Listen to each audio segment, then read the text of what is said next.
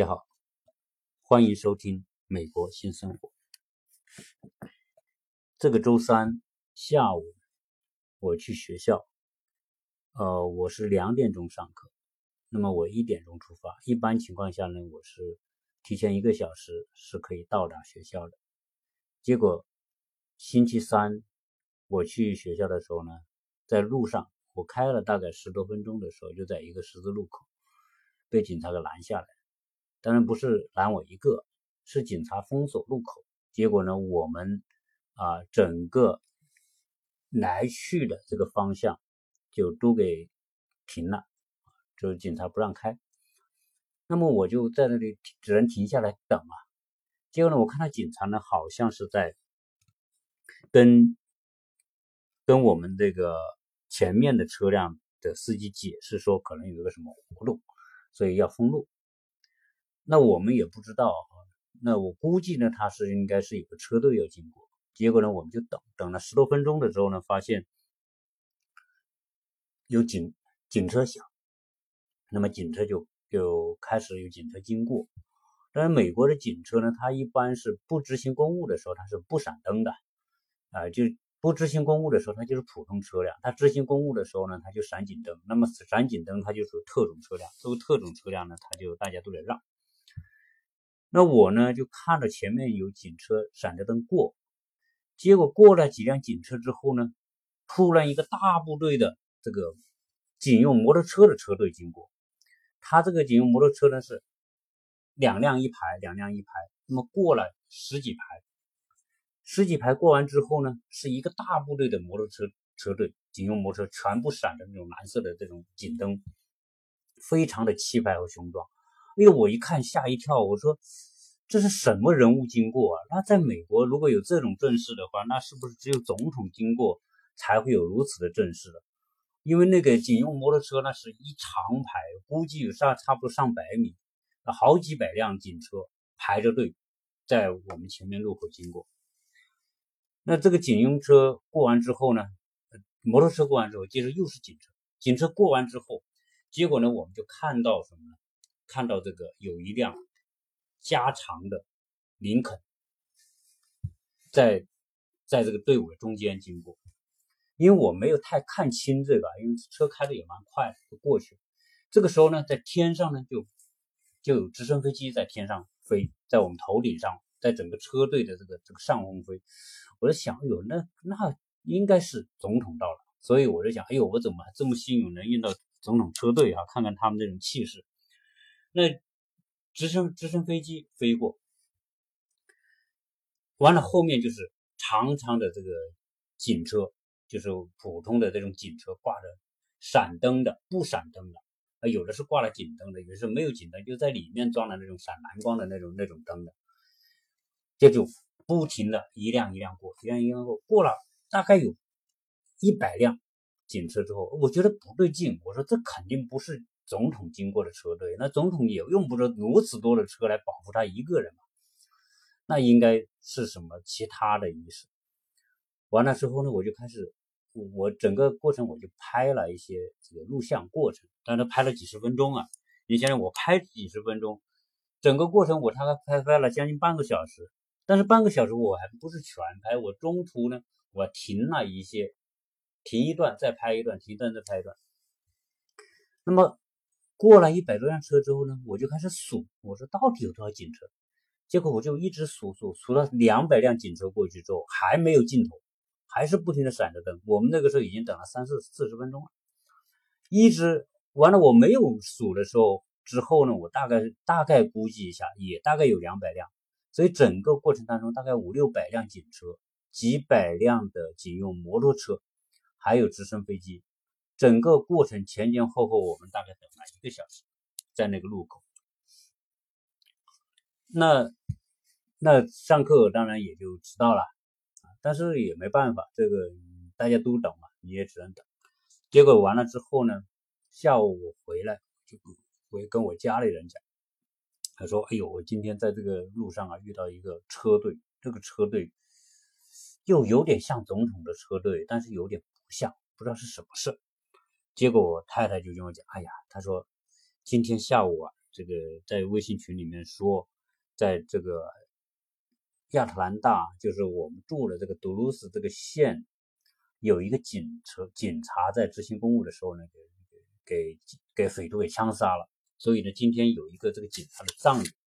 哦，后来我想想，那那这个还差不多，应该这个是一个葬礼的仪式，呃，警察的葬礼，而不是总统。后来啊，确信这个也不是总统在这里经过啊，就是一个美国警察的葬礼啊。我看到了整个车队为这个警察送葬的这个过程，所以呢，我就很好奇，就在网上呢专门的查了一下关于美国警察这个葬礼到底是怎么做的啊。结果呢，我也查到一些资料。那么，这个美国警察的葬礼，美国政府是有规定的，就是它的规格。美国警察葬礼该按什么规格办？那么，美国警察呢，它有五种规格来为这些执法的这个警务人员，包括当然这个包括啊，这个消防人员，就是那种高危职业的，为公共安全而牺牲生命的这些人。那么最高规格的这种警警察的葬礼，那么就是殉职的宣誓的警员的葬礼，也就是说那种啊宣誓正式成为警察的那种正规的啊这种这种执行公务的警察葬礼。那么最高规格，而且这个葬礼是一种公共事件。那么在这个执行公务过程中当中牺牲的警员。就可以享受这种最高规格葬礼，而且他的整个葬礼都是经过精心的策划，有时候甚至是成千上万的群众也参加。那么第二个级别呢，就是属于其他形式雇员的。那这个我不知道，其他形式雇员是不是那种，比如说他不是在街头执行公务啊，其他方式，或者他就是在职期间因为什么原因啊？而死亡的，那么有这种葬礼，还有平民雇员啊，这个我也不太清楚，这个有待于去查证。什么是警察类的平民雇员的葬礼？那么第四类呢，就是离离退休的警员的葬礼啊，这可能就不是执行公务的。第五呢，就是警员的直系亲属的葬礼啊，就分这五类。那么最高规格的葬礼就可以看得出是宣誓就职的。警察在执行公务过程当中，那么死亡啊，不管是说被匪徒枪杀，还是或者因为救人，还是因为其他的车祸、交通事故等等啊，这种情况都属于最高规格的啊这种警员葬礼。那么警员葬礼呢，在美国这个有比较悠久的历史。首先呢，它有几个仪式的内容啊，第一个呢，就是这个警员他的灵柩。是要覆盖美国的国旗，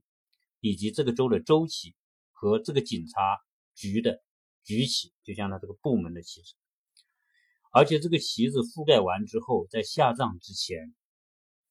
国旗、州旗和他部门的旗帜都会由仪仗队的成员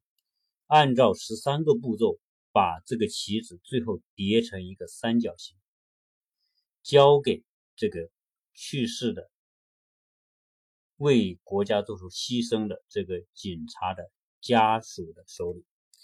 我曾经到过一个朋友家里啊，当这个这个是类似啊，我这个朋友呢，他说他的老公的爷爷是在二战当中牺牲的这种这种军人，那么他们也享受过这种就是覆盖国旗。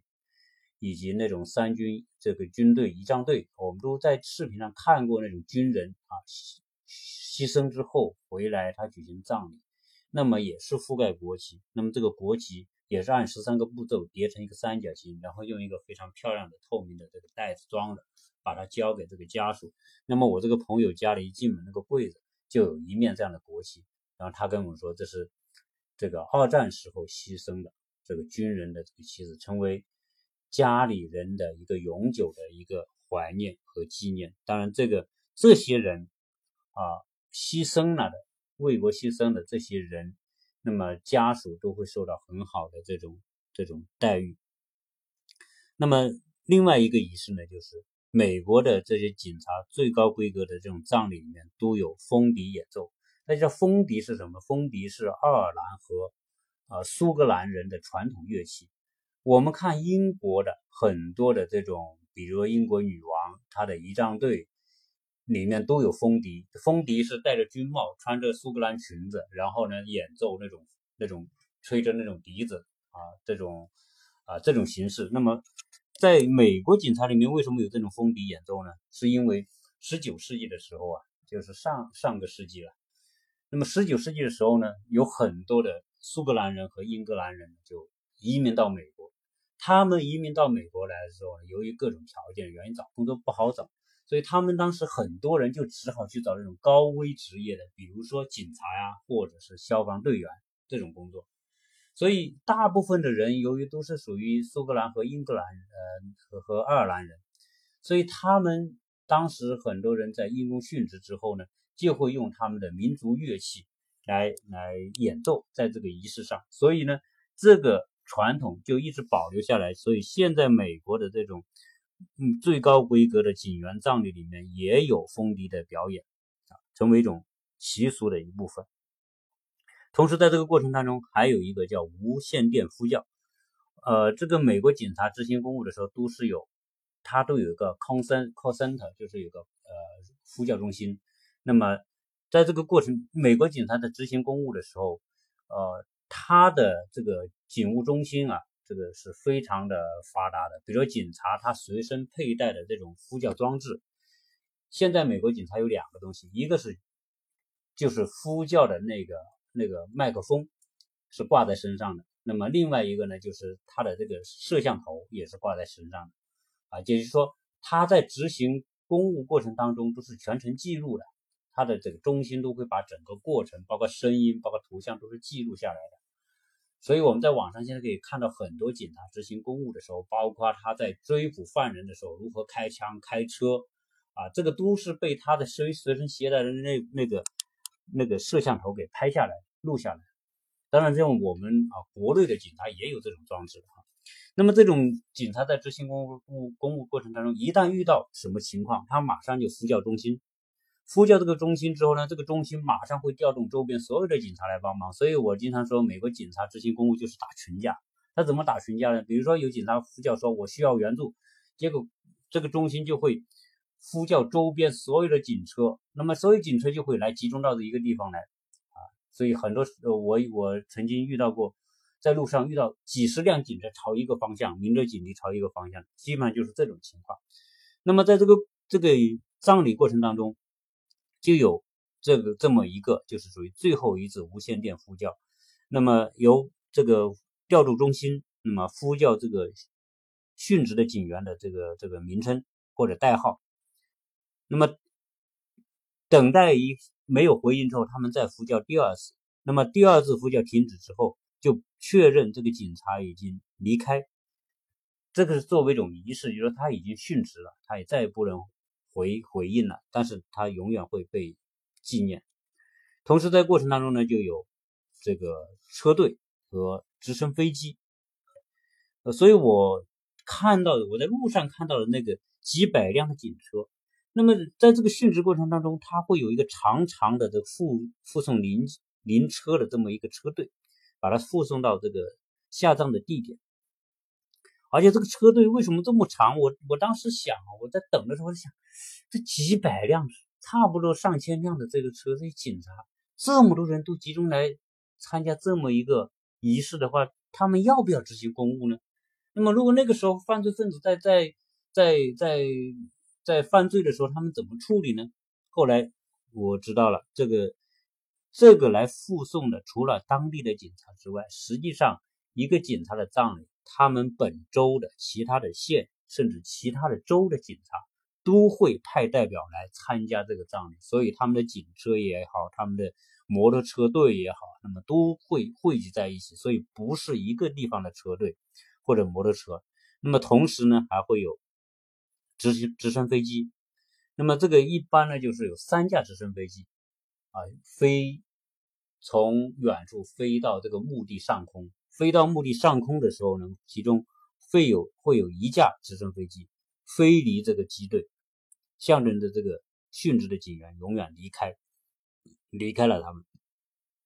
那么实际上，这个这些仪式哈，就是属于呃固定的内容。当然，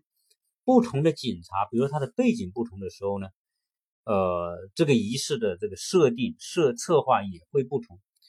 在二零一四年的年底，有一个中国的，就华人的华裔警察叫刘文健啊，这个我们可以在网上搜一下这个刘文健啊，警察，美国警察啊。华裔警察刘文健，那么他就是在那一个时候执行公务的时候，和他的拍档，那么被人打死啊，被这个匪徒打死。打死之后呢，他们两个属于牺牲的。那么那个他们一队警察当中，另外有一个呢是属于呃在在先举行葬礼。那么那一次葬礼当时也是规模很浩大的。呃，这个刘文健的葬礼是在。二零一五年的一月八号，那么这个葬礼，全纽约的两万多警察参加了这个葬礼。我想想，这个也也很，那个这个有人呢就把整个警察列队的过程，呃列队，那么迎接这个灵柩的车辆经过的时候，他拍了十几分钟，整个过程都是拍的是警察。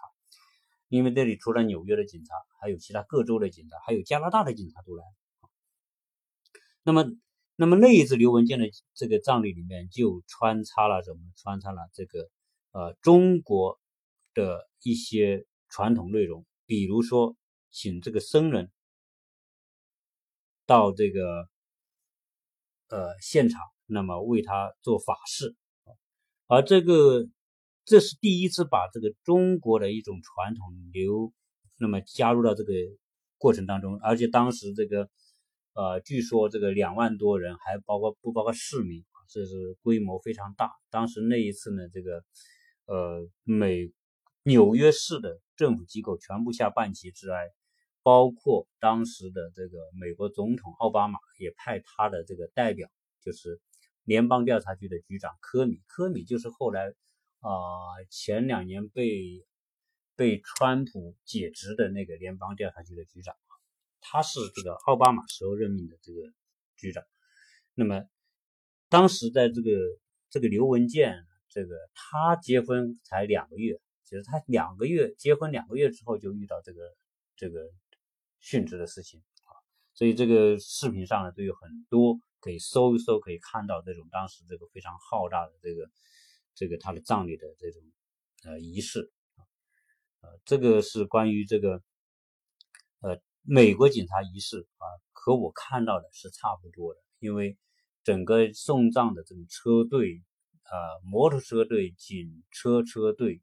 以及那种护送灵柩的那个林肯车、直升飞机啊，都跟我看到的这个美国葬礼的规警察葬礼规格是一样的。那么，美国的这个警的殉职的情况啊，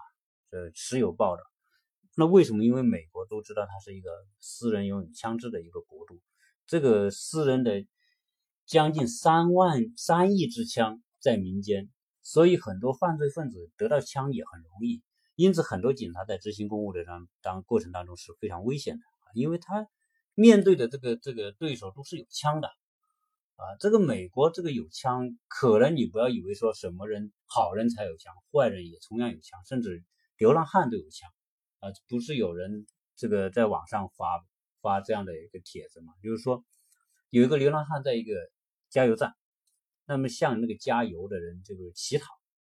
那么其中有一个呢，他乞讨到一个一个一个男人很雄壮魁梧的一个男人面前，这个男人很烦这个人。就因为他在他面前的时候，他他他就叫他离开。那么这个人没有离开的时候，他就一把把这个这个流浪汉呢就推倒在地。这个流浪汉倒在地上，结果不知道这个流浪汉从他的兜里面掏出一把枪，对着这个壮汉就连开几枪，就把他给打死了。打死了之后呢，人报警了，警察来了。警察来之后，就这个周边不就都有证人嘛，就向周边证人取证。那么周边证人就把情况跟他讲，因为很多人看到这个过程啊，那么就把这个人怎么乞讨，那个人怎么把他推倒在地，结果那个人拿出枪来把他打了。那么警察录完口供之后，根据美国的法律说，这个流浪汉他是属于正当防卫，因为什么？因为他处于劣势，他也没有没有实施攻击，没有对谁造成这种危害，结果对方把他这种猛地推倒在地，这个就是攻击。那么他掏枪射击是正当防卫。那么结果按照的程序，那个流浪汉给放了，就无罪，因为他说正当防卫。所以在美国，这个拥有枪支的人很多，所以美国警察呢，干美国警察还是一件不容易的事啊。为什么给美国警察这么高的这种规格和这种这种这种待遇啊？就所谓政治待遇啊，就是美国警察这个职业呢，他很首先说，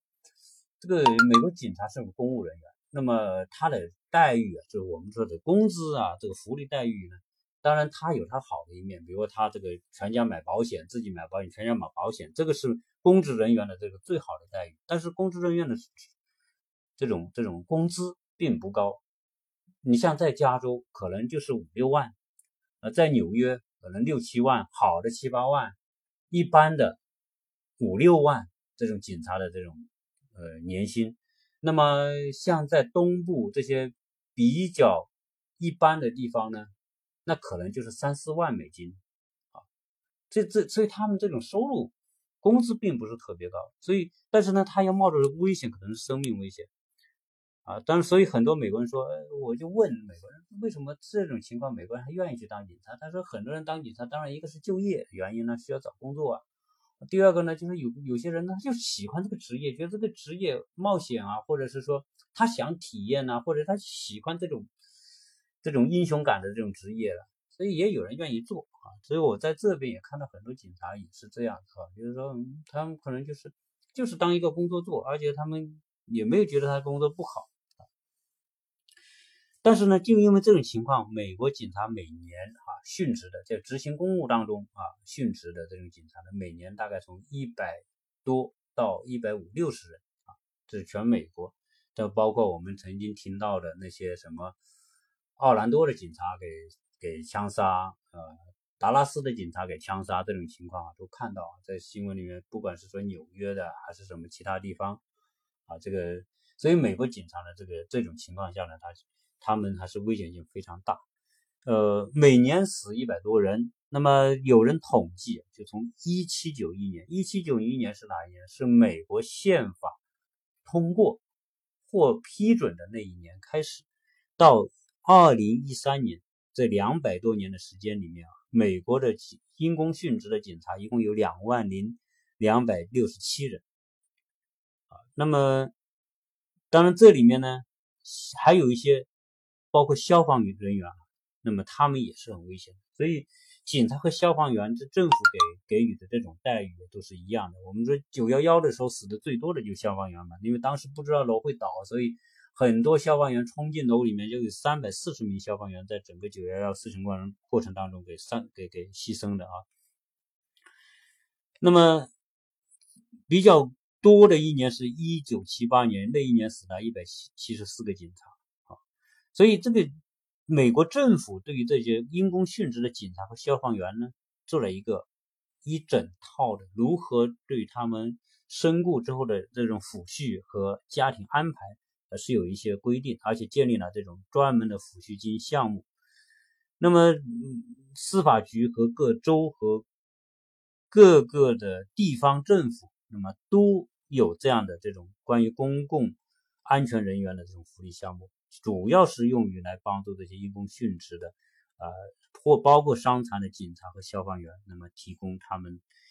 给家庭的抚恤。那么这个抚恤呢，主要是因为这些警察都是家庭里面主要的收入来源和这个啊，我们说的主要的这种家庭成员嘛，家庭支柱嘛。那么他们死后又牵到小孩的抚养啊，老人的抚养啊啊，或者是妻这个配偶的抚养。所以每年司法部大概美国的司法部要发大概七百例这样的这种抚恤，包括伤残啊，包括死亡。呃，他每年的这个抚恤金的发放的标准还有不同啊。这个二零一三年的时候，包括刘文健以及拉和他的拍档拉莫斯，他们两人当时都死了。那么，二零一三年那个时候发放的抚恤金是三十三万三千六百零四美元，也就是三十三万美元吧。呃，至于这个后面这个零头怎么算出来就不知道。那么在以前呢，在二零零五年，警察或者消防员那么发的抚恤金没这么高，只有二十八万三千三百八十五，也是二十八万美元啊。所以这个当然有通货膨胀的因素啊，各种包括。各种其他的计算方法，反正它这个是逐年还是在增加的。那么这个抚恤金发完之后，对于家属，那么还是有啊其他的。你比如说这个配偶，比如说这个警察身亡了，那么他的配偶这个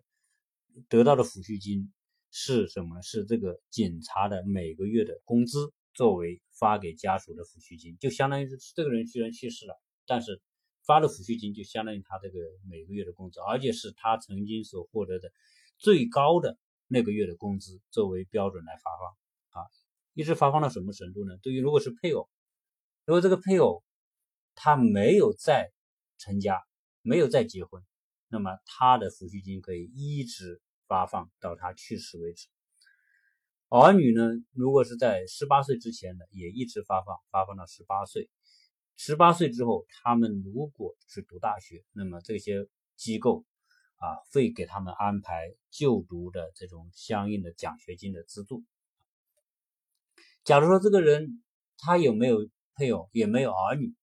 那么他生身亡之后，那么他的抚恤金就发放给他的父母，一直到他的父母去世为止。啊，所以从这个角度来说呢，这个呃，美国对于这种公职人员的训斥，它有一套很清晰啊，应该说很明确的这个标准啊，这个就不存在说，因为这些呢都是啊，对于美国来说，呃，美国人也很理解这种啊，因为美国警察还是维持美国治安的一个非常非常重要的力量。基本上来说吧，我我曾经也聊到过，实际上美国。治安的情况和警察的数量是有关系的啊。美国你所在的地方，如果警察的数量多，这个地方肯定是安全。这个因为美国警察的执法能力还是特别强，这一点我后来为了做这一期节目呢，我在网上也看了很多资料。美国警察执法力是相当有力度，而且美国警察的权力特别大。他在执行公务的过程当中，就是说。他首先是保持保证自己的安全，呃，就是说，如果他觉得有危险、受到威胁的时候，他可以开枪，那么对带来安全的他的对象实施这种射击，啊，所以很多人这些美国朋友讲，在美国，美国警察的命令，你千万不要像对中国警察那样，中国警察你还能跟他争一争、吵吵一吵，甚至有些女的还很凶悍，跟警察去吵。在美国啊，我在视频上我也看了。好多这种女的，但美国警察执法起来，他也是一点都不留情面的，管你是女的，是男的，是什么人，啊，他他照样都是是非常凶狠的这种这种操作啊，他按程序，他就是按程序，我按程序来做，啊，那么